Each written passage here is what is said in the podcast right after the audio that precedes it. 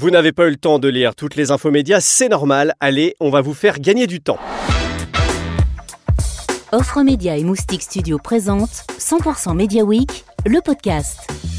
Bonjour, c'est François Kirel, bienvenue dans l'épisode numéro 25 de 100% Media Week, votre revue de presse des médias et de la publicité. C'est parti en 10 minutes chrono. 100% Media Week, le podcast, en partenariat avec Cision, éclaireur de marque.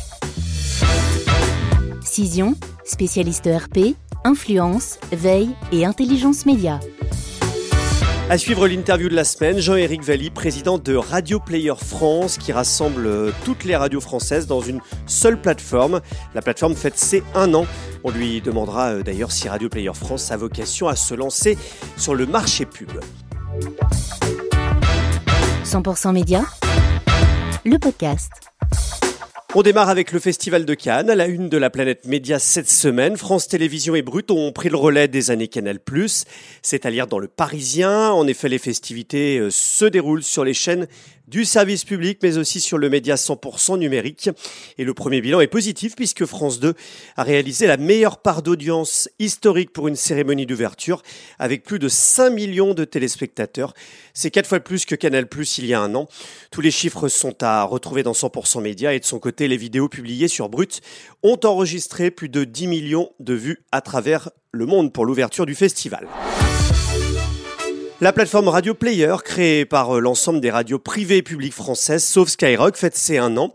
500 000 téléchargements euh, pour euh, l'application, 3 millions et demi d'écoutes mensuelles en avril, mais surtout des accords avec la filière Automobile et tech, c'était l'annonce de la semaine.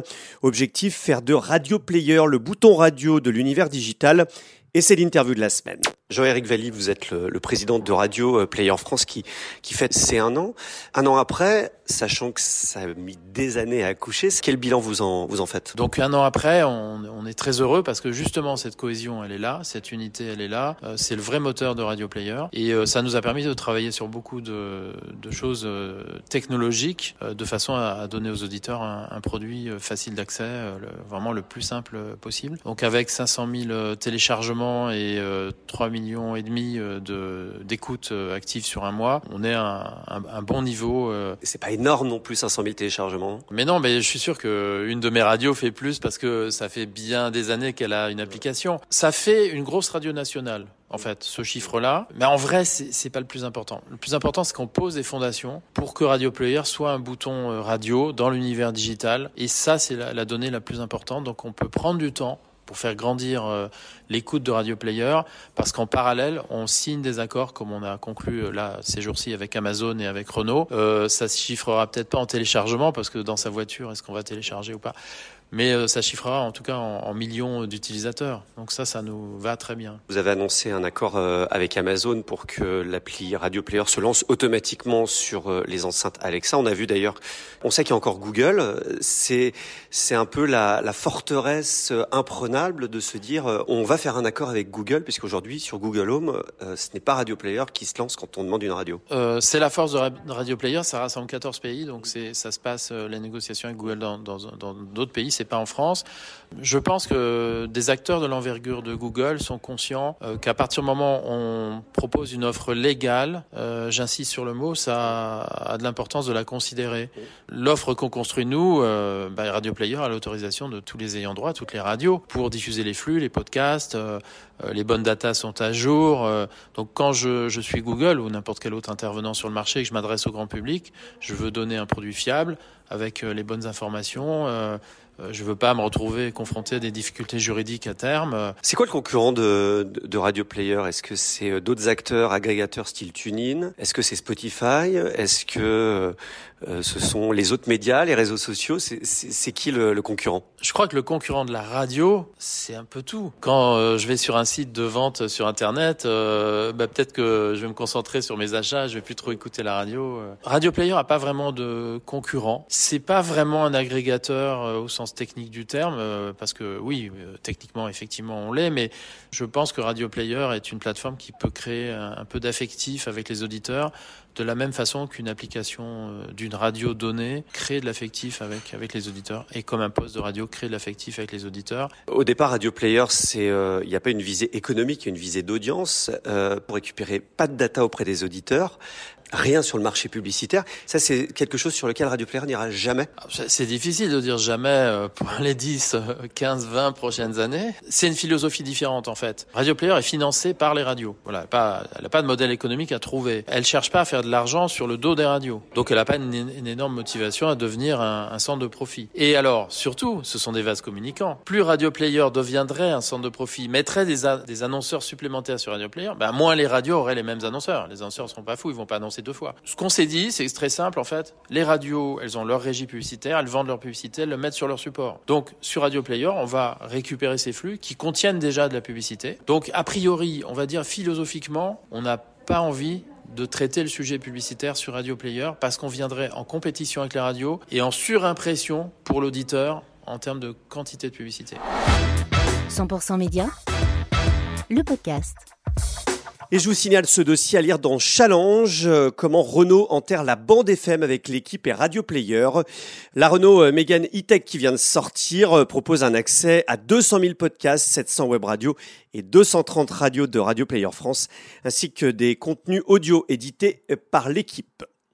L'équipe justement qui enregistre euh, ses premiers véritables bénéfices depuis 10 ans. On en parle cette semaine dans les échos. Après un début 2021 marqué par une grève dure, le média sportif a profité de la baisse globale de ses coûts, de la hausse de la pub sur sa chaîne de télé et de sa réorientation vers le numérique. La filiale du groupe Anne-Maury est bénéficiaire à hauteur de plus de 4 millions d'euros sur 2021 contre une perte de 10 millions en 2020. Comment les Français consomment-ils la presse? L'étude One Next Insight révélée par la CPM nous donne quelques données intéressantes cette semaine. C'est à lire dans 100% Média. Les Français sont par exemple 39% à penser que la presse les aide à se forger une opinion, 37% à trouver les informations les plus fiables et les plus crédibles sur leur relation avec la pub euh, dans la presse. Les Français considèrent qu'elle permet avant tout de découvrir de nouveaux produits, services ou marques que les lecteurs ne connaissent pas. Et puis on reparle de Netflix, lesté par sa perte d'abonnés, euh, qui supprime 2% de ses effectifs. C'est à lire dans les échos. 150 salariés sont poussés vers la sortie. C'est bien le ralentissement de la croissance au premier trimestre qui est en cause. Et Challenge consacre une double page à Havas euh, qui affronte une crise interne historique. Le géant français est en état d'alerte maximum après la mise à pied du directeur de la création d'Avas Paris euh, après une accusation d'agression sexuelle révélée par le compte Instagram Balance ton agency. Et puis le nouveau Vivendi est arrivé. À lire dans CB News, le groupe de Vincent Bolloré renouvelle son directoire avec notamment euh, François Larose qui devient directeur financier de Vivendi et conserve le même poste chez Havas. Claire Léost, patronne de Prisma ou encore Maxime Saada, patron euh, de Canal+, sont dans le directoire. Un COMEX est également créé où le président d'Avas, Raphaël Deandris, fait son entrée. Dans Stratégie cette semaine, l'interview de Mathieu Gallet, l'ancien PDG de Radio France, publie euh, le livre Jeu de pouvoir où il raconte son éviction à la tête de la Maison Ronde. Pour l'audiovisuel public, il appelle à la création d'une entreprise publique unique. Pour lui, les médias doivent être des plateformes qui laissent une place aux contributeurs en étant plus horizontales que verticales.